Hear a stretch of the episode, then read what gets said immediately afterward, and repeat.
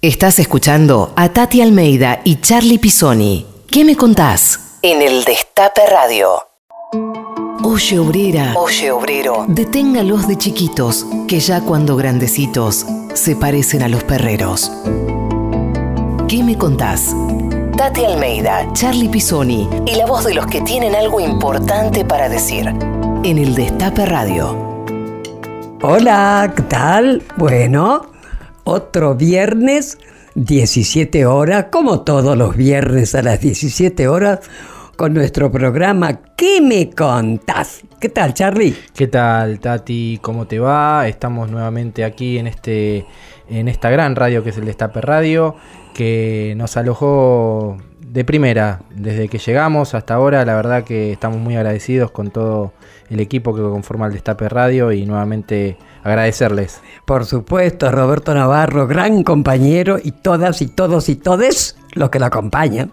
Bueno, y hoy está aquí en la producción al mando de la operación técnica Juan Tomala, está Anabela González, eh, está Agustina, está Lalo, están allí atrás de, de la pecera eh, trabajando con todo lo que no se ve. Y también este, con nuestras redes, eh, nos pueden seguir en Twitter, en Facebook y en Instagram, como ¿Qué me contás? Y también ahí en esas redes, en Twitter, esta vez vamos a, a- a anunciar un sorteo, eh, una remera que nos están... eh, eh, con mucha gratitud donando buena vibra remeras. Eh, la semana pasada también sorteamos una remera que la ganó, ya te digo, Tati, se A llama... ¿Quién la ganó eso? Cris 464 es una, Ah. una, una oyente que se llama Cris 464 que respondió bien la, la pregunta de la semana pasada. Qué que bueno. Era cuando fue la primera ronda de las madres, que fue en 1977. Y esta vez vamos a hacer, también vamos a sortear una remera, así que nos pueden en Twitter contestar. ¿Cuál es el nombre de Tati? ¿Cuál es el nombre de pila de Tati?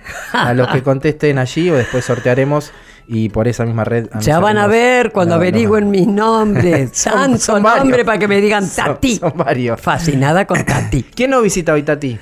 Bueno, nuestro querido intendente y compañero Jorge Ferraresi, el intendente de Avellaneda, donde, bueno, nada, justo hoy son 10 años de su gestión.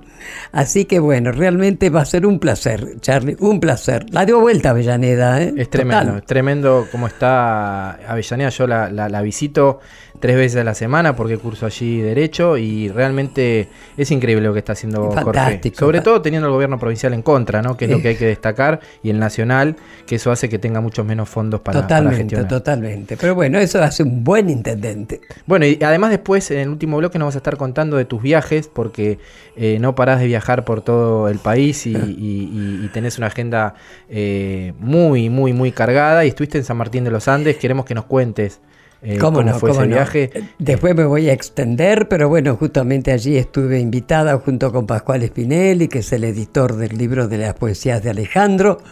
Bueno, editor, militante, compañero.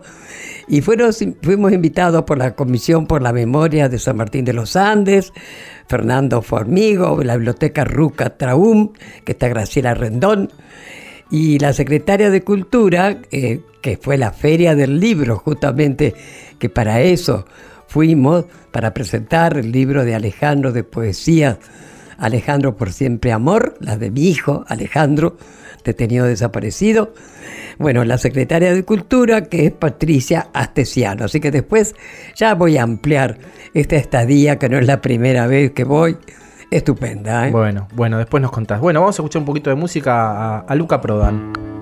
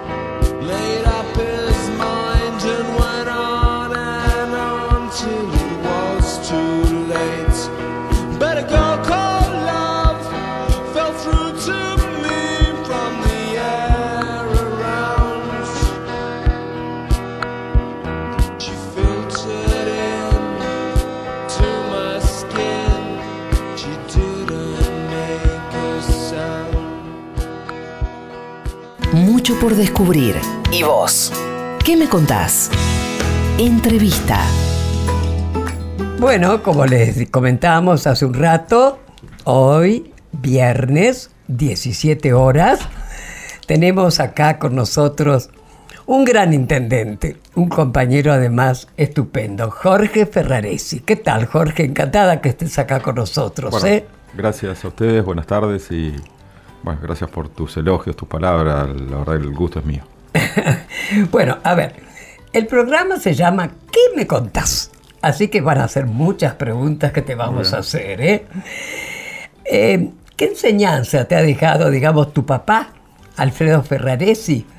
que bueno, que fue un sindicalista militante por los derechos humanos y, y, un dirigente, gran dirigente de la resistencia peronista, ¿no es cierto? A ver, contanos. Mira, vos sabés que yo tomé, eh, claro, porque es complicado con el viejo de uno, mm. porque uno al padre lo tiene como padre. Entonces yo como padre le tenía 500.000 críticas, cuestionamientos, ¿no? Y, y yo tomé distancia, dimensión de, su acción al final.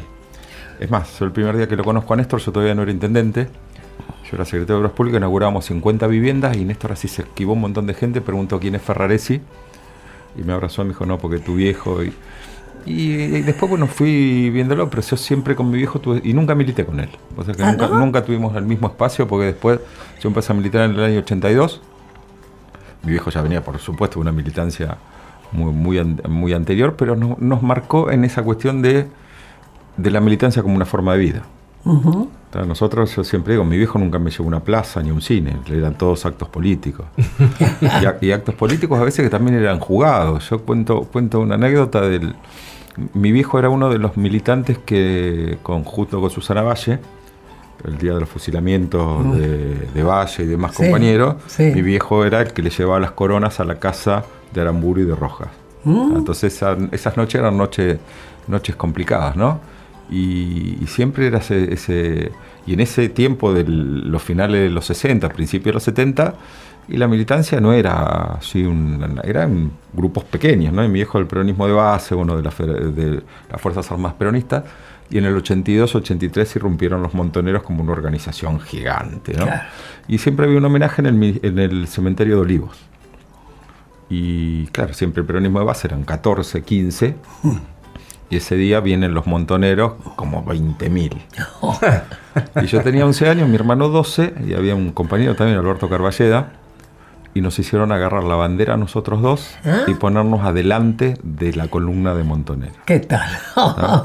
Entonces, era alguien que no, no, le ponía, no tomaba dimensión, pero era esa, esa cuestión. ¿no? Mi viejo en el último libro que escribe dice, le preguntan si tenía miedo. Entonces él dice que más que miedo, tuvo vergüenza un montón de veces. Mm. Y que lo peor que le podía pasar era que lo maten.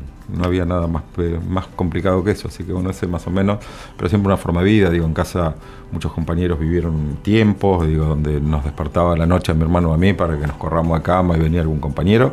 Que en aquel tiempo también uno no sabía los nombres porque tenían dos nombres, un nombre verdadero y el nombre de guerra. ¿no? Entonces, bueno, toda esa cuestión como una cuestión eh, de vivencias, ¿no? Yo, yo estuve el día que se creó la CGT de los argentinos. Tenía mm. siete años, pero digo, para mí era. Después uno a la distancia. Ya lo fuiste, fuiste formando de chiquito. pero, pero de esa cuestión de forma de vida, sin una cuestión ¿no? de, formación ideológica. Después, bueno, cuando viejo estuvo en Cana también, que estuvo casi un año en Devoto, mm. y esa era una lucha con mi vieja, porque nosotros vivíamos en un barrio en Wilde. Claro, y yo tenía nueve años en ese tiempo. Y y el tema de la crueldad de los pibes. Los pibes son crueles, los pibes, aparte de estar preso, en aquel tiempo la identidad del preso político con el preso común, ¿no? y era, era complejo, ¿no? Y mi vieja nos prohibía que digamos que estaba. Eso te iba a preguntar, tu mamá a todo esto con esa militancia de tu padre, ¿qué tal? ¿Cómo iba? Y acompañaba, mi vieja acompañaba eh, sin sin entender. O sea, aparte, digo, también digo, en, esa cuestión la mujer tenía un lugar reservado a ser ama de casa. Mi vieja era ama de ah, casa. Ah, sí. Pero, pero bueno, pero en ese tiempo, cuando, cuando lo íbamos a ver a mi viejo, mi vieja amasaba 300 empanadas de queso que las empezaba el jueves y las terminaba el sábado al mediodía. Otra que Petrola Gandulfo. Y empezaba, y, y, era todo social ahí en, en, el pabellón de presos políticos, una mesa grandísima donde todo el mundo ponía lo que traía y duraban dos minutos y medio. Qué O mi, viejo, mi solidaridad. viejo decirle a mi vieja, viene en una reunión de compañeros, 45 compañeros mañana al mediodía, y hacía ravioles y amasaba ravioles para 45. Esa era, Qué esa era maravilla. la cuestión. Pa, pero te terminé de contar, mi vieja nos cagaba a coscorrones para que no contemos. Y mi viejo nos decía que nosotros teníamos que contar porque teníamos que estar orgullosos de que él esté preso por cómo pensaba, ¿no? Pero bueno, digo, todas esas cuestiones que las fuimos viviendo y, y que bueno, que ya te digo, tomé dimensión al final, pero bueno, digo, es- son esas experiencias que, se, que se transfieren directamente y que, y que está mucho más en la genética que en el tema de, de Totalmente. otra cuestión. Así que digo, esa... Bueno, esa justamente vos tenés tres hijos, ¿no? Ya grandecitos. ¿Qué edad tienen? Agustina 27, eh, Mili 23 y Juan Manuel 19. ¿Y vos cómo compartís, digamos, los momentos familiares con ellos? Justamente, ¿qué relación tenés? Tu Y mira, militancia, trato- trato- papá. tra- traté de ser padre, traté de, de- de ordenarme como padre y la, la ventaja que militan, digo, de su lugar militan los tres, entonces digo, nos encontramos fácil y yo tengo siempre por mi característica que tiene una relación muy fuerte con los jóvenes, con los adolescentes demás, así que fue, fue natural para ellos también. Y Juan Manuel es el más chico, es el más cuestionador, el más ¿no? el que más escarba las cuestiones porque tiene un, un posicionamiento naturista, un posicionamiento ambientalista, entonces digo, me- que- entonces me, me exiges más. La peor medida de gobierno que tomé, me preguntaba yo ahora hace 10 años que soy intendente desde el 3 de agosto y mi primer proceso fue interino. O sea, el intendente fue de ministro, yo fui intendente y había una, una feria de venta de perros. ¿Una feria? Ah, me acuerdo. en Vendían perros, vendían perros en Villa Domínico. Villa y mi hijo sí. me dice, papá, eso no se puede hacer, es una vergüenza. Voy yo y la cierro. Mirá. Me agarró el intendente que era, yo era interino, me la hizo poner a los tres minutos. Entonces le prometí que mi primer medida de gobierno, cuando sea intendente electo por la gente, iba a ser esa y fue lo que hice. O sea, yo asumí el 17 de diciembre y el 20 de diciembre ya la feria no existió más. Y siempre esos cuestionamientos, ¿no? Yo llevo- también llevarlos y, ir- y, y ver cuál es la realidad, ¿no? Un montón de pibes Claro. que pasan necesidades, ¿no? Una cantidad de pibes que, que no tienen lo que ellos tienen y la verdad que... Pero bien, tenemos una muy buena, una buena relación, trato de estar, siempre traté de estar en los actos escolares, acompañarlo, de buscarlo, de llevarlo. Yo soy de esos padres que tengo do- dos chicas. De llevarlos al baile, ir a buscarlos, repartir 15 pibes, ir a buscar a, vete, llevarlos a la- aparte los horarios son distintos cuando yo era chico, antes a Ay, sí, acá- ah, llevarlos a las 2, 3 de la mañana y ir a buscarlos a las 7. Bueno, yo Exacto. era de esos padres que iba y llevaba. bueno, que- que O bueno. sea que los lindos sos un padre presente, Sí, ¿eh? soy un padre qué presente, lindo, sí, qué sí. importante. Jorge, te vamos a escuchar un audio. Queremos saber eh, cómo fue este momento en la vida de Jorge Ferraresi. Argentinos Juniors en busca de la Copa. En los pies de Videla. Videla. Videla.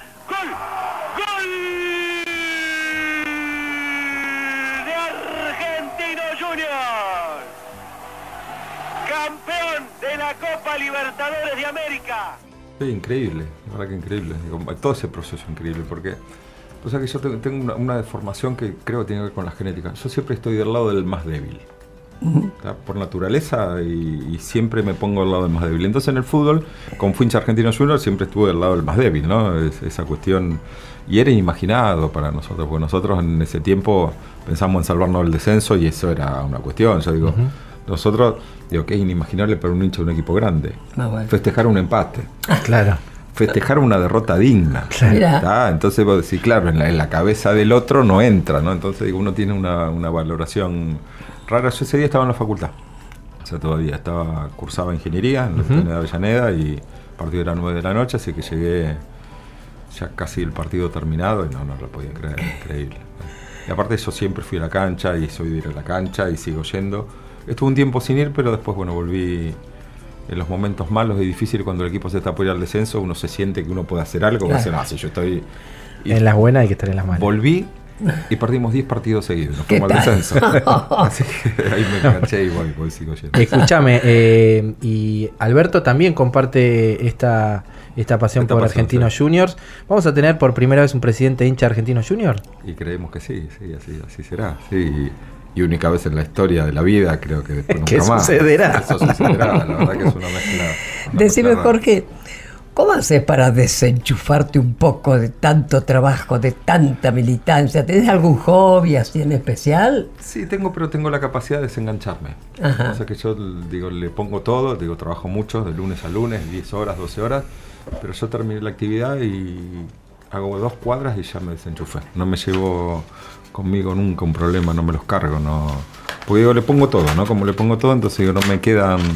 Me, me podrá pasar tres veces al año que me agarro un insomnio por algo que no puedo resolver. Sí. Pero general me desenchufo. Me gusta caminar, camino en un tiempo. Lo hacía eso, pero le quitaba. ¿Caminar o Sí, sí, no, no, camino, Ah, camino, caminar, no, ya caminar. no, ya no, ya no corro Sí. más. Y, y en un tiempo, pero eso le quitaba mucho tiempo al- al- al- a la cuestión familiar, ar- armaba rompecabezas. Ajá. Rompecabezas de 5.000 piezas, una cosa así, que me llevaban horas y horas y ¿Qué horas y horas. Bueno, eso también me permitía despejarme y yo qué sé, y hago... El tema, el tema que también como intendente es una vida social muy fuerte. Ujú. Por ejemplo, Avellaneda tiene 400 instituciones ¿Qué tal? que todas tienen un aniversario. Entonces yo tengo cerca de 5, 4 o 5 cenas por sábado y 5 o 6 almuerzos por domingo. Es patalgina, me imagino. No, no, no, no como en ningún lado, no como en ningún lado porque aparte digo, voy, voy, viste, voy, voy mechando entre plato y plato para poder ir a todos. Y aparte, yo tengo un- una costumbre que lo hice desde el principio, que saludo uno por uno. Yo voy a un lugar, hay 500 personas y le doy un beso a cada uno, voy saludando. Y en eso tengo una anécdota, vos sabés que una vez estaba, había tenido un casamiento, un cumpleaños de 15, no sé qué, y estaba roto, claro, me acosté a las 7 de la mañana, no nada más. Y digo, hoy no voy a saludar. Entonces salgo de la mesa así para irme, era un centro de jubilados. Sale un abuelo, me abraza, Sonaste. me abraza y yo quedo mirando para la mesa y veo que una abuela le dice a la otra, va a ser que divino ahora nos salude uno por uno. Que no, lo pude, no lo pude lograr. Imagino. Bueno, vamos a escuchar un poquito de música elegida por, por Jorge. Eh, elegiste a Aníbal Troilo. ¿Te gusta? Sí, Aníbal Troilo. ¿Te, Me gusta- te me gusta el tango, ¿Te gusta el gusta el tango? tango, sí. Vamos a escuchar Tinta Roja.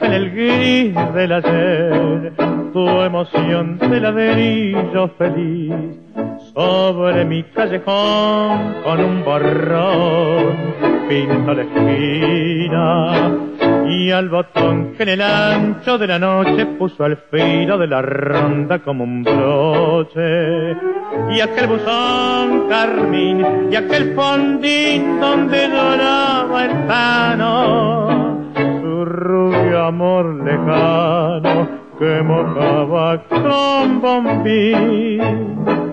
¿Dónde estará mi arrabal? ¿Quién se robó mi niñez? ¿En qué rincón luna mía volca como entonces tu clara alegría? Veredas que yo pisé, malevos que ya no son. Bajo tu hilo de raso trasnocha un pedazo de mi corazón.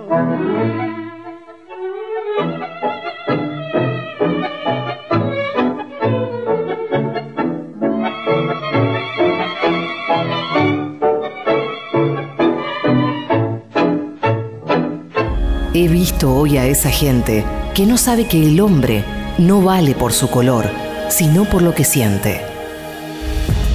Escuchar, preguntar, decir. Tati Almeida y Charlie Pisoni. ¿Qué me contás? Bueno, seguimos en ¿Qué me contás? con Jorge Ferrerés, intendente de Avellaneda, compañero. Eh, Jorge, Diego Armando Maradona, ¿qué, qué te produce? Tuve, tuve distintas etapas con Diego. Eh, ahora una admiración grandísima, lo quiero conocer, tengo, tengo esa, esa deuda de, de conocerlo. Yo lo, lo vi jugar de chico, yo tengo un año menos que él, y lo vi, ¿no? toda la etapa de Argentino Junior que fue extraordinaria. Después tuvo un tiempo donde iba a venir argentino y se peleó con un presidente y fue a jugar a Boca. Y nos hizo dos goles y lo vino, lo gritó contra la tribuna sí, sí, y, nos hizo, y, nos hizo corte de manga. Entonces me quedé muy dolido. Está, Durante un tiempo me quedé muy dolido. Pero la verdad que digo, Diego, en este último tiempo, ya de hace mucho tiempo, tiene una claridad ideológica y un posicionamiento. Tremendo.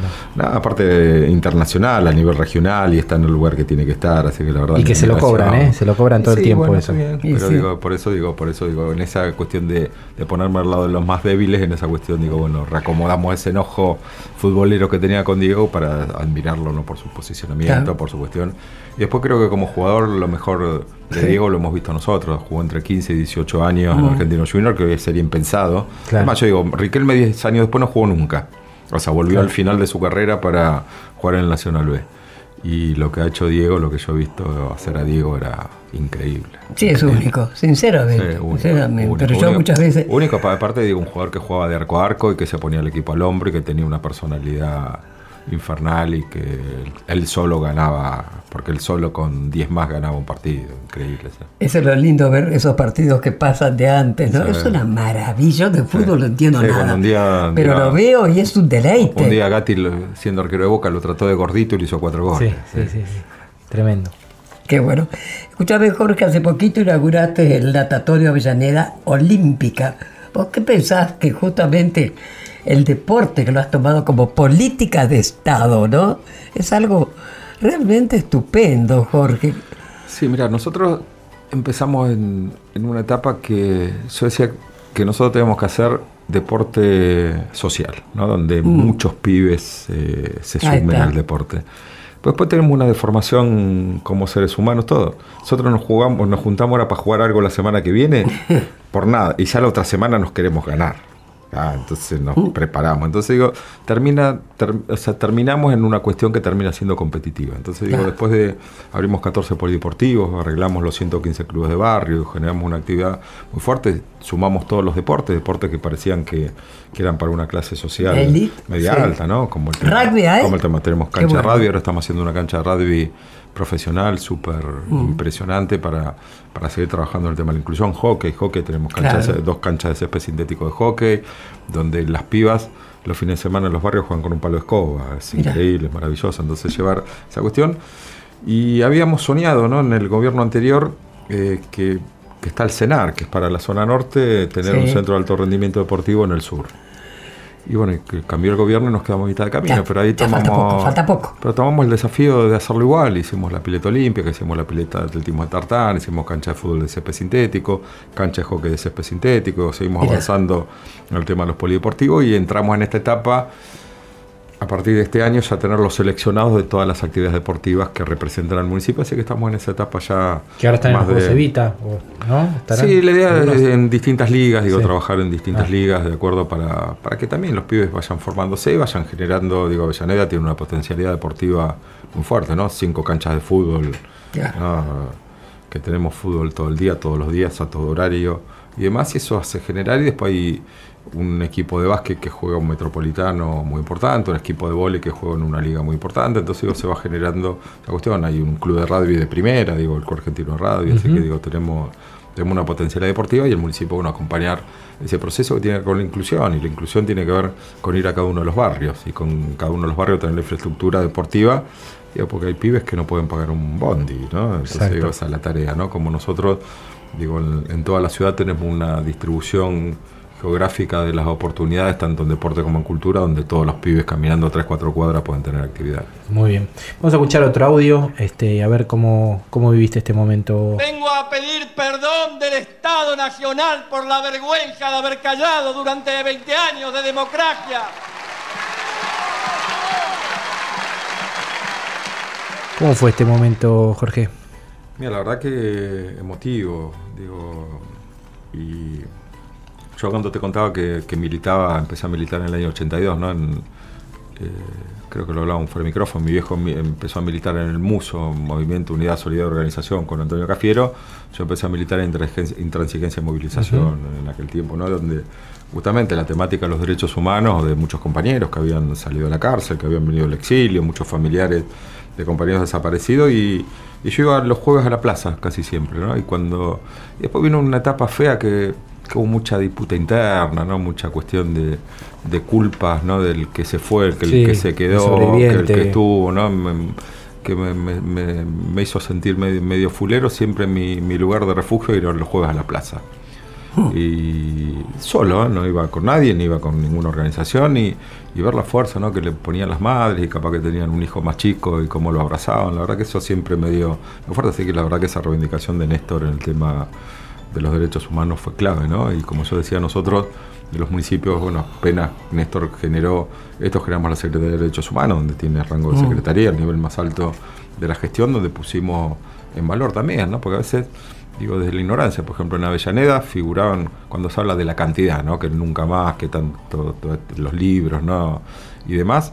Digo, en Avellaneda figuraban 289 y hay más de 800 desaparecidos. Nosotros hicimos un proceso, un trabajo de investigación. investigación, un trabajo fuerte. Es más, hace muy poco encontramos una, un caso ¿no? de, de un desaparecido, la hija 35 años, pensaba que el padre había sido un hijo de puta porque le había dejado a la madre embarazada Mirá. y el compañero estaba desaparecido y ella o sea, vivió 34 años Por con Dios. esa cuestión. Mirá. Claro, Entonces digo, pasan un montón de reconstrucciones que tienen que ver con la reconstrucción también de, de la historia, de algún compañero, aparte de un de momentos difíciles donde uno no sabía con quién hablaba, ¿no? Yo cuando, ¿Qué te parece? cuando uno dice alguien desapareció y lo dejaron volver, para que cuente, no para que Claro. no cuente. Ahí está. ¿no? Contá, anda a contar que si hace tal cosa te va a pasar, porque aparte se imaginaban 50 años de gobierno, así que la verdad que me parece... No, y aparte un la tema- importancia para nosotros los sobrevivientes ¿Qué eh, fueron pare- piedra fundamental en los juicios. Totalmente. Eh, y por otro lado, bueno, a partir de la historia de los sobrevivientes pudimos ir reconstruyendo la historia de nuestros padres, nuestros familiares. Y, y aparte esta cuestión de transferir en conocimiento y mira, digo, mi hijo Juan Manuel aprendió a leer con el, un, un libro que se llama Nuestros hijos, Mm, El Claro. libro de, de madres, claro. el libro de Mm. madre. mm. Y, y el trabajo que después hizo ese libro, hay un mon- faltan un montón de fotos. Sí. Y después las fue reconstruyendo él Mm. por internet, por ¿Qué redes, tal? toda esa historia, y completó el libro con todas las fotos. Y tenía cinco años, cuatro o cinco años, y empezó en esa cuestión, ¿no? Y, y un día fuimos a, a la ciudad de los niños, en La Plata, Mm. que estaba el lugar de los, de los chicos, de los, de, los, de los hijos recuperados, ¿no? Mm.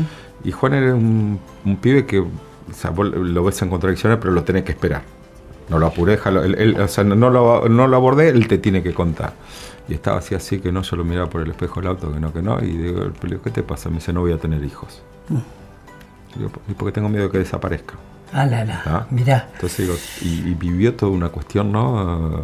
¿Qué te parece? Eh, muy muy fuerte, ¿no? Y, y, y eso, es- eso está bueno, digo, porque hay una conciencia los pibes, tienen una conciencia. Yo voy a las escuelas privadas y los pibes trabajan con el tema de las desapariciones, del tema de la memoria, de la verdad, la justicia, me parece es un sello.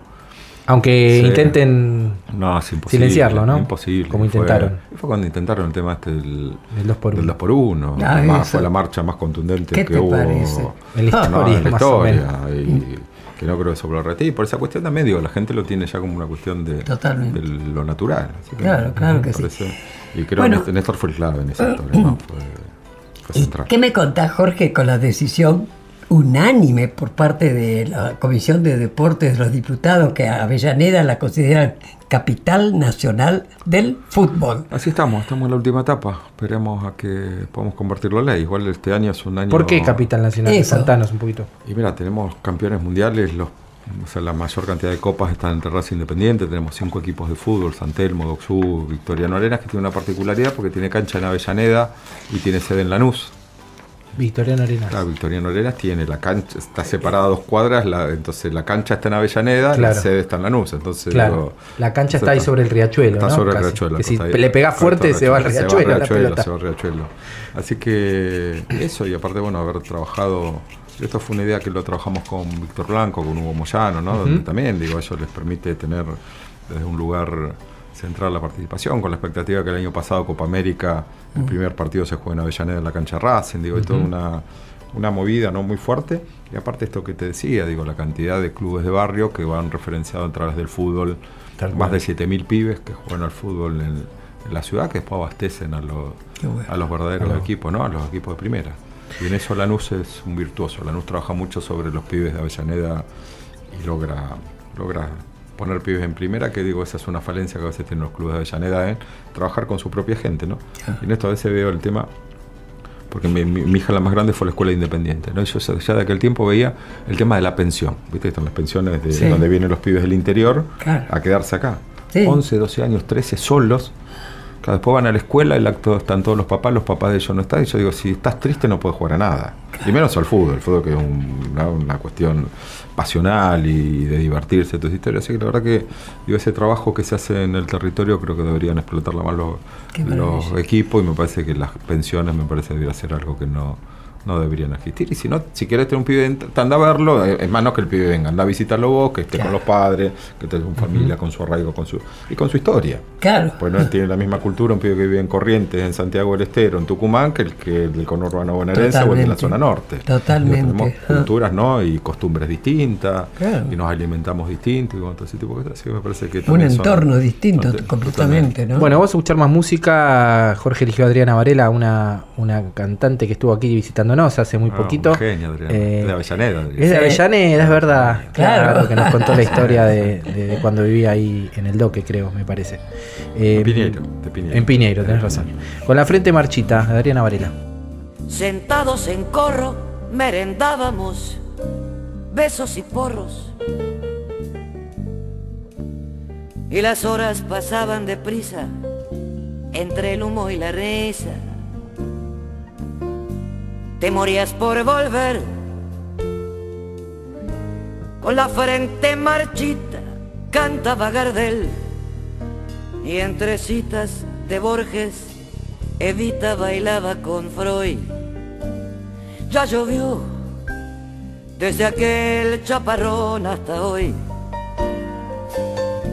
Iba cada domingo a tu puesto del rastro a comprarte carricoches de miga de pan, soldaditos de lata, con agüita del mar andaluz.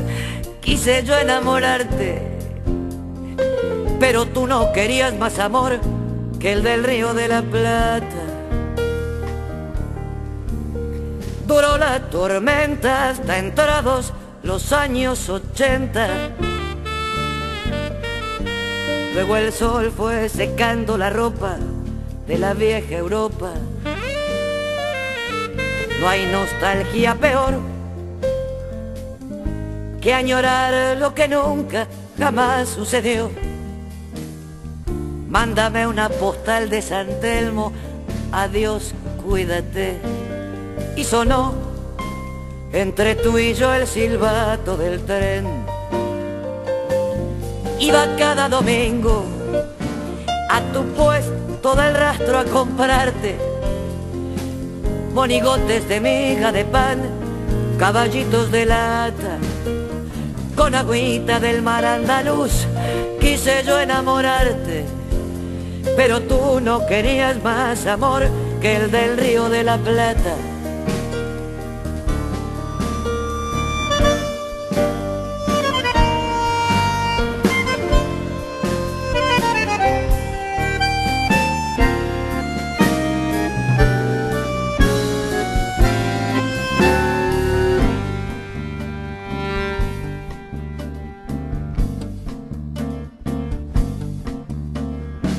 Aquellas banderas de la patria, de la primavera, a decirme que existe el olvido, esta noche han venido. Te sentaba tan bien esa boina calada al estilo del Che. Buenos Aires es como contabas, hoy fui a pasear y al llegar a la plaza de Mayo me dio por llorar y me puse a gritar ¿dónde estás? Y no volví más a tu puesto del rastro a comprarte corazones de miga de pan, sombreritos de lata. Y ya nadie me escribe diciendo no consigo olvidarte. Ojalá que estuvieras conmigo en el río de la Plata y no volví más a tu puesto del rastro a comprarte corazones de miga de pan, sombreritos de lata.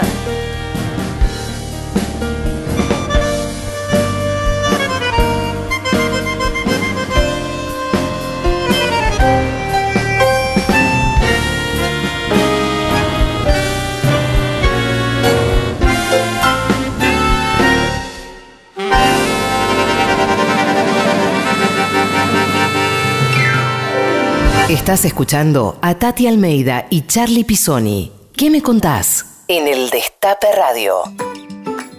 Bueno, mi querido Jorge, en tu primera elección, ¿no es cierto? En el 2011 lograste el 60% y desde allí no te bajaste nunca. Bueno, nos comentabas Sí. que habías cumplido los otros días el 3 de años, agosto, ¿no? diez años, sí, diez años. 10 años de mandato, ¿no? Ahora, los principales logros, los que te propusiste desde ya, y, y- y a- ¿cuáles son? ¿Y cuáles pudiste lograr o que te faltan quizá? Y, y es difícil. A mí, a mí cuando me preguntan siempre qué es lo más importante que, que hiciste, yo digo lo que pasó por la puerta de tu casa. O sea, nosotros tenemos que pasar por la puerta de la casa de todos y en esa digo, y, y la sociedad es una pirámide donde el de más abajo necesita cosas distintas al que está más arriba, ¿no? Y creo que en esta etapa fue generar este proceso de independencia económica que para nosotros era clave y, y cuando hablamos de las tres banderas del peronismo, yo digo, si no hay independencia económica, las otras no existen.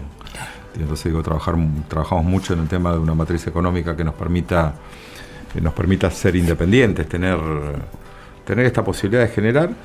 Y mira, nosotros teníamos una... eh, nuestra marca era Avellaneda Bien Viva. ¿Avellaneda? Bien viva. Ajá. Y cuando gana el PRO dije, uy, la pucha. Entonces dijimos, Avellaneda más viva que nunca. Qué bueno. Más viva que nunca. Y a partir de ahí empezamos a tener desafíos que tuvo que ver con... Y yo digo, uno tiene que generar... fundamentalmente vamos a los pibes, siempre a los pibes y a los abuelos, digo, como nuestra filosofía. Y trabajar mucho en la educación pública, digo, reparar todas las escuelas fue un logro increíble. Nosotros tenemos políticas universales donde todos los pibes, todos los años de las primarias reciben guardapolvos, zapatillas y mochilas. Todos los pibes de las escuelas primarias reciben bicicleta. O sea, es la primera bicicleta que es, un, es extraordinario. Uno va por Avellaneda y hay bicicletas verdes por todos lados. Los pibes las- mantuvimos los programas que eran nacionales, como el de cunas, o sea, todas las mamás embarazadas de Eso. Avellaneda están en el programa Mm. cunas. Tenemos la- las computadoras, el tema de los pibes de las secundarias, todos reciben su tablet que para esta cuestión de la, de la conectividad, digo, trabajamos digo, mucho en lo que tiene que ver con la inclusión. Yo digo Avellaneda, el orgullo que tenemos nosotros que las plazas de todos los barrios son iguales, las luces de todos los barrios son iguales, las Mira. escuelas de todos los barrios son iguales, los clubes de todos los barrios son iguales, no hay diferencia. Digo, nosotros lo que generamos, creo que esto es lo más importante, nos planteamos, generar el disparador que el pibe sienta que puede llegar al lugar que quiera llegar. Totalmente. Y el Estado le tiene que dar la herramienta, porque el otro día eh, voy a una escuela, ¿no? Que el- la hicimos toda nueva, y la escuela 66 de Villa Domínico, y la directora me cuenta, hay tres nenas que se la pasan en el baño. Porque no tienen espejo en la casa. Mira. Entonces, pero bueno, pero teniendo el espejo en el baño, saben que pueden pelear por tener un espejo en para su tener casa. el espejo, claro, claro. Entonces, digo, entonces digo, los baños, las escuelas son los mejores, con los mejores artefactos, las mejores griferías, las mejores cerámicas, porque digo, tiene que ser un disparador para que el pibe, ahora si nosotros en la casa está mal y en la escuela está peor, no le mostramos nada, ¿no? Entonces digo, tiene que ver con esta cuestión del disparador y la verdad que digo, la educación pública ha resistido, digo, nosotros hemos aportado muy fuerte, pero estamos, estamos conformes. Después, bueno, las demandas van siendo, nosotros tenemos desde el año pasado un, un programa que se llama Gobierno Participativo Mm, está. donde la gente elige, este año inauguramos hace la semana anterior, el hospital veterinario, donde tenemos el Más decía- grande, ¿no? Decía Eh. el profesor Romero que es el más grande de la República Argentina, así que también ¿Qué conforme tal? con eso, y uno va descubriendo cosas. Digo, cuando hicimos, antes nosotros éramos presupuesto participativo, que poníamos una cantidad de plata límite, ahora no hay límite, es lo que elija la gente y todo lo que elige la gente nosotros lo hacemos. Y el primer, la experiencia fue una pista de sky. Vieron unos pibitos Así. así, los bajitos, así, 15 años con la tabla de Sky y ganaron, sacaron más votos que ningún otro proyecto. Y me pone la tabla arriba de la mesa y me dice, el Sky es el deporte más sano que hay. Y yo lo miro y ¿Qué lo miro, tal? ¿viste? Sorprendido, me dice, porque si vos te subís a la tabla, borracho, drogado, te caes, te pegas la nuca contra el piso y te matás. Mira. Y es verdad. ¿Qué tal? Y es verdad. Entonces, o sea, hay universos que uno los desconoce, hay universos que uno no los conoce, como después del segundo año eh, se juntaron en Avellaneda y 370 bandas de rock. ¿no? Y eligieron que hagamos una sala de grabación en Avellaneda, los artistas de Avellaneda graban su disco gratis. Es gratuito, o sea, tenemos una sala de alto nivel ¿Pero tecnológico. todos de Avellaneda? Todos, o sea, tiene que tener un integrante que sea de Avellaneda, Ah, que viva en ah, Avellaneda. ahí está. ¿tá? Entonces, todos los grupos que hay en Avellaneda graban su demo, que generar el demo en un, en un lugar privado y vale 60 mil, 70 mil, 80 mil pesos, que para un grupo que empieza ¿Qué te parece? es dificilísimo. Así que todos los grupos. Y la contraprestación son tres actuaciones gratuitas en distintos espacios públicos de la ciudad. Claro, Así yo que, te doy, pero vos también me das. Claro, por eso claro. sí, sí, tiene que ver con esta cuestión. Digo, después tenemos otra política que lo habíamos implementado en el gobierno nuestro, que la seguimos manteniendo solos. Todos los pibes del secundario van de viaje egresados a Mar del Plata. Antes articulábamos con el gobierno nacional, con los hoteles de Córdoba y Chapadmalal, eso se terminó, así que bueno, van todo- y eso también no es un regalo. Qué- Todos los pibes hacen tres trabajos solidarios por año. Qué bueno. ¿ah? Qué Entonces bueno. empiezan a ver, y que tiene que ser fuera de su escuela. ¿ah? Van a pintar otra escuela, van a un comedor de un barrio, van al día del niño a jugar con los pibes de un barrio, generar una actividad deportiva. Y aparte esto también, digo, va, va tomando la posibilidad de ver que no es solo lo que te pasa a vos, que hay un montón de cosas que le pasan a los otros Ahí y poder está. generarlos, ¿no? Así que Pero eso, Jorge, es militancia pura. Eso es militancia. Que muchos dicen mili- militancia. No hay que Es- tenerle miedo. Militancia es compromiso, compañerismo, ocuparse del Pero otro. pero eso. aparte- pero aparte digo, ya se van formando. Cuando hay, cuando hay políticas públicas, digo, no hay manera que nos haga sin el militante. Digo, el, el- el que está excluido no se entera de nada. Totalmente. El que está excluido vos lo tenés que ir a buscar. Y tiene que saber qué derechos tiene. Yo digo, eso, esto lo aprendí bueno. hace poco porque yo decía, yo decía que los gobiernos damos derechos y alguien me lo, me lo explicó bien y es verdad, nosotros los derechos los tenés desde que nacés. Mm, Los gobiernos tenemos que garantizarlos. ¿no? Digo, el derecho está, está ahí y mucha gente no sabe qué derechos tiene. Entonces digo, trabajar sobre No son privilegios, son no, derechos. No, son derechos, son derechos. Entonces, Desde digo, ya. por eso cuando yo digo todos los clubes nuestros están todos techados, antes había el s- 60% de los clubes que no tenían techo. Entonces los pibes ricos jugaban todo el año, los pobres el día que llovía, que día que hacía frío, Claro. se enfermaban. Totalmente. Entonces digo, bueno, y así. Jorge, no sé. eh, yo soy estudiante de la Universidad Nacional de Avellaneda, recorro el distrito tres veces por semana, eh, lo conozco, pero en el aula también tengo muchos eh, compañeros que son primera camada de estudiantes Totalmente. universitarios. ¿Cómo, ca- qué- ¿En qué cambió tener una universidad nacional como la UNDAB eh, en el distrito eh, para los vecinos, para... ¿Qué, qué es lo Y que...? la, y la- y la- la cercanía y esto que vos decís, nosotros cuando pensamos la universidad, pensamos que íbamos a tener 10.000 alumnos en el año 20 Mm, y tuvo 10.000 alumnos al tercer año. Y aparte tuvo, todo, tuvo mucho que ver con esta cuestión del, del, del gobierno a los 10 años, 12 años de Néstor y Cristina, poner la educación en un lugar de oportunidades. Y también digo, el FINE generó esa deuda interna con los que le faltaban primaria y secundaria, que les permitió a gente grande poder incluirse en la universidad. Así que fue toda una cantidad de cuestiones que te da una cercanía muy fuerte. Nosotros teníamos, tenemos la sede de la UBA, de la Universidad de Buenos Sí. Aires. La Tenemos la, UTN. la UTN, la UTN, yo vos te soy, yo de ese lugar. Y siempre, y aparte también, digo, con digo, nosotros lo que nos costó siempre, y creo que nos cuesta, y creo que nos costó nuestro gobierno, es poner en valor las cosas. ¿No? Porque uno cree, yo cuando digo, cuando fui a la universidad, de mil tipos que nos anotamos, entramos 150. El resto se quedó afuera. Yo cuando te contaba, mi hija la más grande no encuentra el rumbo a la universidad. Ya va a siete universidades que fue. Ya tiene la chance de poder equivocarse, de Claro. poder elegir, de poder ver. Digo, y nosotros no teníamos. Primero la posibilidad eran para muy pocos, y una vez que la tenías, si vos dudabas en cuarto año de ingeniería si ibas a ser ingeniero o no, y no lo dudabas, le dabas igual. Porque no ibas a tener otra oportunidad. Entonces, digo, esa cuestión de universalizar la educación a partir de, de las universidades, las del conurbano fundamentalmente, que tienen que ver con una cuestión de distancia. Nosotros, por ejemplo, un pibe de Avellaneda que quería estudiar arquitectura tiene que ir a Ciudad Universitaria, cuatro horas de viaje. O sea, invertís ya sin, sin hacer nada, cuatro horas por día, y hoy la Sí. tenés ahí en una universidad. Y aparte digo, lo que tiene buena universidad el tema del perfil de las carreras, ¿no? Digo, uno no es lo mismo formarse para la cuestión individual, ¿no? Para ser el gran diseñador cosas y arquitectura de la universidad tiene la cuestión de la arquitectura social, ¿no? Donde justamente tiene que ver con esto de la inclusión, de la urbanización, del desarrollo y así, bueno, cada una de las universidades, digo, el tema del derecho lo mismo, el derecho para la defensa del que no tiene voz, el que no tiene recursos, digo, entonces digo, va generando un perfil que creo que lo vamos a valorizar durante un tiempo, pero la verdad que contento, digo, porque aparte digo, tiene muchas sedes donde genera toda una movilidad y donde genera todo un disparador en el barrio, así que la verdad contento por esa situación. Muy bien. Yo creo que la pregunta que te voy a hacer ahora la has contestado a través del programa de todo lo que estás contando, ¿no? Que que por qué tomaste la decisión de acercarte al Instituto Patria, además que sos el vicepresidente, ¿no? Cuando, cuando Cristina justamente fue la que anunció y la que dijo que había que construir un espacio de debates de ideas, ¿no?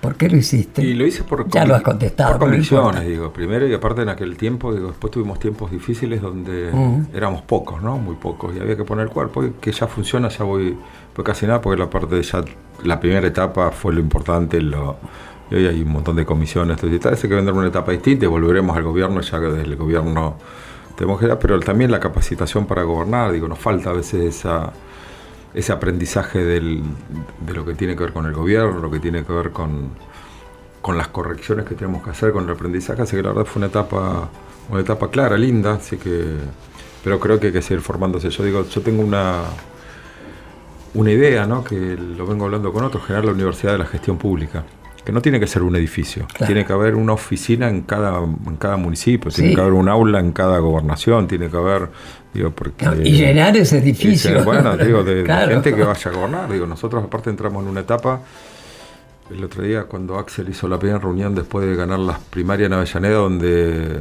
estaban los 135 candidatos a intendente, de los cuales 54 somos intendentes, 48 ya no podemos ser más intendentes la gestión que viene, por una cuestión de ley. Entonces viene un desafío para la política. Y antes estaban, ¿se acuerdan los varones, el conurbano, toda esa historia? Digo, por ejemplo, yo tengo 10 años de intendente, si gano esta voy a ser 14. Hoy el próximo intendente no va a poder ser más de 8 años. Mm. Entonces la política se tiene que construir de un lugar colectivo, ¿no? de un lugar de liderazgo tan sólido, tan individual. Si no, digo, un día jugas vos, otro día juego yo, otro día juega él. Entonces, digo, generar esa cuestión de, construcción política que me parece que, que es interesante. Por eso digo, me parece que viene toda una refundación y viene un tiempo nuevo de la política donde los de mi generación creo que tenemos que ser el puente para que en 10 años gobiernen esas cantidades de jóvenes que se asomaron a la política por la época de y que están surgiendo jóvenes. No, muchísimos, pero digo, pero por eso, entonces digo, nosotros no tenemos que agotar el tiempo histórico, y me parece que tenemos que hacer el puente para que en 10 años esos jóvenes que van a tener entre 35 o 40 años mm. sean los verdaderos gestionadores. Y yo siempre digo, alguno, uno tiene la naturaleza militante del lugar donde empezó a militar. Mm. En, mi época, los jóvenes, muy pocos empezamos por el, por el peronismo, todos empezaban por el PC. Casi todos. Casi todos empezaban por el Partido Comunista. pero era un lugar, pero estaba bien, porque era un lugar. Nosotros ya teníamos la foto de Perón y Evita, ya era difícil, ya no había mucha. Y después pasó lo que pasó con, con Isabel, el perreguismo, la triple A, todo ese tipo de cuestiones. Después vino el menemismo, bueno, ya el, peronismo era una cuestión compleja. Entonces, bueno, los que empezaron en aquel tiempo por partido de izquierda está bien, pero después vino el menemismo que consolidó y cambió el militante por el chupi. Y es una, es, una generación de militantes que tomaron ese modelo y que se acercaron a la política porque les gustaba ese formato. Entonces esa es su naturaleza. Mm. Esa es su naturaleza.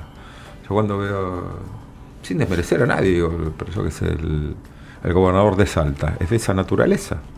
De una, de una provincia feudal donde se gobierna de manera feudal. Ahora, y yo y por eso digo, uno, uno muestra su naturaleza en los, en los malos momentos.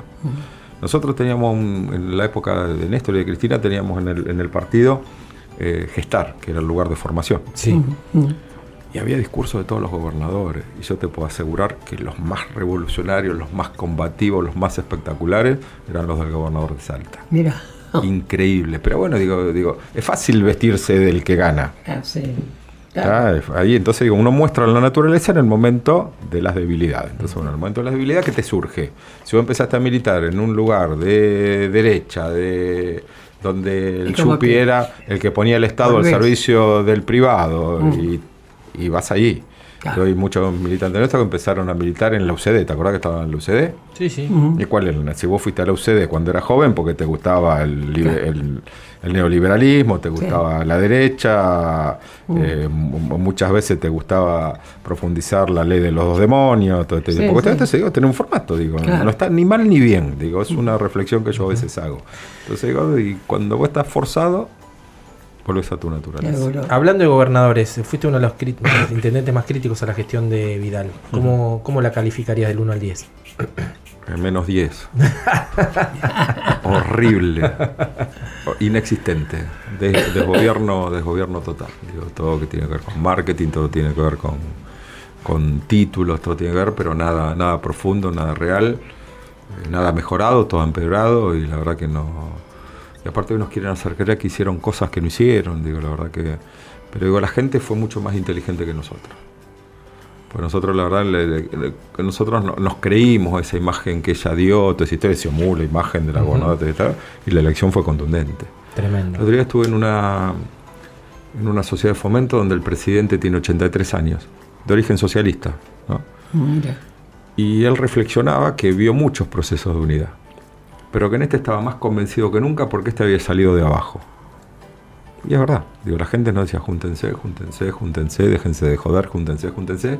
Me parece que hay un proceso nuevo que va a estar bueno y que, bueno, tenemos que ser actores principales de ese desarrollo, ¿no? Y fundamentalmente en esto, manejar bien los tiempos, ¿no? Digo, no, no equivocarnos en los tiempos, digo, la Argentina va a estar destrozada, no va a estar destrozada, pero digo, hay valores que hay que, hay que mantener y en esto, la militancia siempre está y aparte, digo, con esta cuestión, con una cantidad de militantes de una generación extraordinaria, que bueno, que, que son los que no hay que desilusionar y los que hay que generarle el camino para que ellos lleguen a tener lo que tengan que tener, que van a ser los gobiernos por una cuestión vegetativa nada más, por una cuestión natural del tiempo, cuando vengan a gobernar dentro de 10, 15 años van a ser los jóvenes que Totalmente. alumbraron con el kirchnerismo, ¿no? Y Exacto. en esto. Escúchame una cosa, Jorge. ¿Qué esperanza te genera Alberto, no? ¿Y a vos qué te parece, a tu criterio, en fin? ¿Qué sé yo? ¿Cuáles tendrían que ser las tres primeras medidas que No, primero que que tomar? un- que está bien un programa alimentario urgente, digo, el tema del hambre es un tema grave, complejo. Y después creo que va a generar digo, un, un perfil propio, digo, que corresponde, digo, porque nosotros aparte tenemos esta cuestión de, de ver un un- una Argentina muy presidencialista, ¿no? Donde esta cuestión, Cristina en un lugar que ha elegido muy bien, ¿no? Que se ve en la campaña, ¿no? Ya explicando el libro. Así que va a venir un proceso, creo que va a venir un proceso de refundación de la Argentina y creo que Alberto va a ser importante para esa refundación en un proceso distinto de la Argentina, distinto al que fueron los 10 años, los 12 años anteriores a nuestro gobierno, pero digo con, con un camino sólido y que por eso digo nosotros cuando creacionalmente estamos para hacer el puente entre esta este gobierno y lo que venga dentro de 8 o 10 años que va a ser una generación nueva. Ahí está, ¿no? ¿no? Y además que hay que tener en cuenta que no es cuestión de soplar y hacer botella. Ahí tenemos que poner el hombro No, todos. por eso hay que poner el todos, hombro, digo, todos, todes. Primero tenemos que hacer crecer la torta para que la torta se pueda repartir, ¿no? Y en esa lógica, digo, todos tenemos que poner, digo, ¿Qué te parece? ahí nosotros cuando empezamos este, este año, que, que- que no está mal, hay cosas que no están mal, pero digo, son así. Eh, Empezamos con el sistema alimentario de la provincia, entonces yo dije, eh, nos pasó el- la provincia el sistema alimentario escolar. eh, Magdalena, mi compañera que está a cargo del observatorio social, dije, quiero que todos los pibes coman comida caliente. Primera cuestión, empezamos a trabajar de más. Llevamos un día 40 kilos de papa a una escuela y dicen los auxiliares, nosotros papa no pelamos. ¿Qué tal? Y bueno, entonces tuvimos que comprar pelapapa Exacto. eléctrico. Entonces digo, pasa eso, ¿no? Entonces digo, bueno, viene una etapa donde si no tenemos para comprar pelapapa, y bueno, muchacho, hay que poner el hombro porque hay que pelar las papas. pelar. nosotros no podemos vale. resolver ese lugar. Entonces digo, como ese ejemplo que es mínimo, ¿no? Digo, pasa, ¿no? Digo, todos los sectores tenemos alguna prebenda, todos los sectores tenemos alguna comodidad. Claro. Entonces hay que salir de esos lugares de comodidad como para ponernos en un lugar, decir, bueno, muchachos, pongamos, Totalmente. pongamos el hombro. Bueno, Jorge, estamos llegando al final de este programa que desde ya ha sido un placer No, tenerte con nosotros. a. Y con todo lo que te hemos escuchado, que ya sabíamos, pero que la gente se entere ahí en vivo y en directo. ¿Cómo no te van a reelegir Jorge Ferraresi como intendente de Avellaneda? Gracias. Bueno, y te tengo una pregunta. Una más. Viste que se llama ¿Qué me contás? Bueno, contanos algo, alguna anécdota, algo que te haya ocurrido, eh, que nunca lo hayas comentado, ¿no? Alegre, como Lo- sea. Lo, comento, o sea, lo A tengo- ver, a ver. Y esto fue lo más lindo que me pasó, ¿no? Eh, que tengo- yo tengo una relación por ahí a las escuelas con los pibes muy, muy grande, ¿no? Un Sí. cariño enorme, ¿no? Y un día viene una nena y me dice, te quiero tanto, tanto, que a mi perro le puse Jorge Ferraresi. ¡Ay, qué divina! digo, eso- esos regalos, ¿no? Esas cosas ¡Qué que, lindo! que, que van pasando, ¿no? que te van pasando con los pibes, la verdad que, que es maravilloso. Yo la verdad que me, me siento siempre en un mundo de pibes y con los pibes me siento bien en las escuelas y vienen y me abrazan. Me, Qué lindo. me regalan co- me regalan dibujitos y todo ese tipo de ¿Qué te cosas. Tengo- parece? tengo cajas y El cajas perro llenas Jorge de- Ferraresi se tiene en el nuevo hospital Vos veterinario. sabés que lo estuve buscando, vos sabés que lo estuve buscando y, y- y- y reconstruí la historia. Y era una nena que vivía en una casita muy chiquita, muy humilde y no los pudieron sostener. Lo tuvieron que devolver al que se los había regalado, así que no lo pudieron sostener. Mira, Pero, pero pasa eso, lo mismo que hay gente, el otro día viene un señor que es una locura, es el que está total- le puso Jorge al hijo. Aparte no es un nombre que tenga que ver con nada de este tiempo, viste que los nombres se van, se van poniendo por generaciones, pero digo, sí, no, el cariño, bueno. el cariño de la gente es extraordinario. sabemos que te tenés que ir. ¿Cómo lo has pasado? Bien, muy bien, la verdad que he pasado volando el programa, así que gracias por el cariño, por la calidez, digo, por, por lo que hacen, por la historia de ustedes y por el testimonio presente y esa resistencia clave. Yo siempre, digo, cuando hablo con los jóvenes, porque a veces uno, o sea, los pibes creen que toda la vida tuvimos teléfonos, celulares, internet, todas historias, la verdad que, digo, y, y cuando hablábamos del tema de la dictadura y la desaparición, todo ese tipo de cuestiones, y, y es terminar una generación. Y cuando es termina una generación rompen una cadena, ¿no? Y ustedes como madres pudieron volver a poner el eslabón ese y ese eslabón pudo permitir que nosotros podamos seguir con esta historia y con esta militancia. La verdad que gracias la por eso. semillita se siembra, fruto se recoge y se vuelve a sembrar, Pero, ¿verdad? pero, pero es antinatural. sí. O sea, el proceso de nuestra historia es antinatural, que las madres tuvieron que ocupar el lugar de los hijos en esa cadena de la historia. Y bueno, lo que yo digo ¿No? siempre que a mí Alejandro me Ah, parió. y bueno, yo me siento y- y parida, así. ¿eh? pero reparida por Alejandro, Y por así. mi hijo, ¿no? Y es así. Gracias, Jorge. No, gracias, Te dejamos Jorge. y te agradecemos Carlos. nuevamente Bueno. muchísimo que hayas estado con A nosotros. ¿eh? disposición, cuando quieran volvemos y charlamos. Pasarán cosas y tendremos cosas que contarnos. Hay que que- festejar, hay que sí. festejar. ¿Qué me contás? que Vamos a seguir con eso. Bueno, Gracias, gracias. La murga que nace en la entraña del malón, de la raza que destila este sudor, con un ojo emparchado y un cacho de corazón. Cuando se pone pura grasa la pasión, murga, murguera, agua de zanja, piel de vereda, llévame con vos al suburbio mundano que no tiene escalafón, donde pintan buenos malos, qué sé yo. La tristeza es un vaso que también se desfondó. Ese día que al tuntún la gambeteó, murga, murguera, agua de zanja, piel de vereda, llévame con vos, murga, murguera, bajo tu cielo estrellado se agita la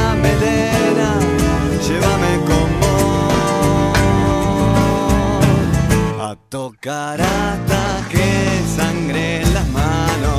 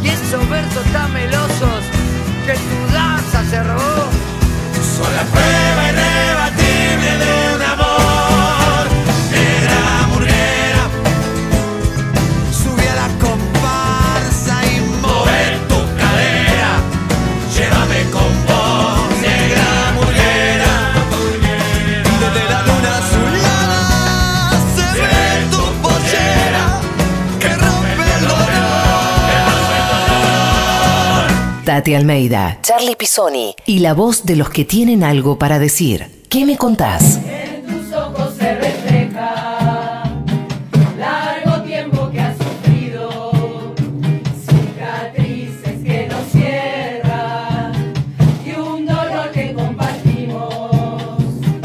Seguirá siendo ese faro. Qué lindo tema, Tati, que estamos escuchando, eh, que es una, una versión de, del, tema que le dedican al Che hasta siempre, ¿no? Tal cual, tal cual. Bueno, sí, este grupo se llaman Las Murgueras. Y son de los tantos, qué sé yo, reconocimientos, cosas que me han sorprendido y te imaginás emocionado muchísimo en San Martín de los Andes. Cuando estuve ahora, llegué ayer. Y realmente es un- una cosa estupenda en todos los lados donde estuve. Eh, es ese reconocimiento, por supuesto, Charlie, en mí, a las madres, sobre todo a nuestros hijos. Bueno, cuando presenté el libro de Alejandro en la feria del libro, que no cabía un alfiler, ahí también no, me mataron, porque previamente Graciela Rendón, justamente, bueno, docente, este, pidió 10 libros, los mandó a los colegios, se trabajaron sobre el libro de poesías de Alejandro, las que yo encontré, en fin, al día siguiente de su desaparición, las poesías. Eh, entonces han trabajado sobre las poesías sobre Alejandro. Si hubiera Charlie, que lo tengo, ¿eh? lo que escribió un alumno, una chica, y después me han dado como 30 cartas, lo que han sentido ellos al, al- al descubrirlo a Alejandro, que descubren toda esa generación, porque qué chica o chico no sentía como lo manifiesta Alejandro en sus poesías, ¿no? Y el broche fue ayer en un colegio eh, donde la directora eh, tenían un mural los chicos por la noche de los lápices y además están peleando también por el boleto estudiantil. Lo blanquearon, lo blanquearon todo. Bueno, me invitaron los chicos, bueno, ¿para qué? Por supuesto, lo Tuvieron van a- que hacerlo de vuelta, ¿no? lo van a hacer de bien, nuevo. Y bueno, también hay una maravilla, una maravilla. O sea, Y qué lugar, ¿eh? Aparte, y en San Martín qué de feo los lugar, ¿no? Totalmente, totalmente. Por eso es la, la alegría, la satisfacción y la esperanza que tenemos las madres, y al decir madre digo abuela, con esa juventud maravillosa que tenemos. Así que, como nos escucha, vos vieras Charlie, muchísimos que se acercaban a que le firmara el libro, gente grande, de todo. Me besaba y decía, qué bueno, eh, ¿qué me contás? Así que nos escucha, así que un cariño grande, un saludo, y un un saludo enorme y todo mi amor a mis queridos sanmartinianos, así se llaman. Muy chau, bien. chau. Eh, eh, no, espera, no nos vamos Ah, todavía. perdón. ¿Sabes por qué? Porque mm, eh, tuvimos un sorteo de una, de una Ay, remera de sí, Buena ¿cómo me llamo yo? Que ¿Cómo se llamaba Tati? ¿Cómo se llama Tati? ¿Y no lo supieron? Sí, sí, sí, Ah, sí, sí. Lidia Stella Mercedes. Lidia nunca supe por qué.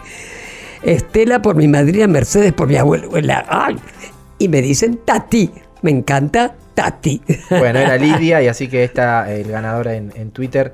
Muchas gracias a Buena Vibra Remeras y nos vamos hasta el próximo viernes. A Este, las 17 horas con ¿Qué me contás? Hasta pronto. Hablar, escuchar, decir. ¿Qué me contás? Tati Almeida y Charlie Pisoni vuelven la próxima semana para darle voz a quienes tienen algo importante para decir. Tati Almeida, Charlie Pisoni y la voz de los que tienen algo para decir. ¿Qué me contás?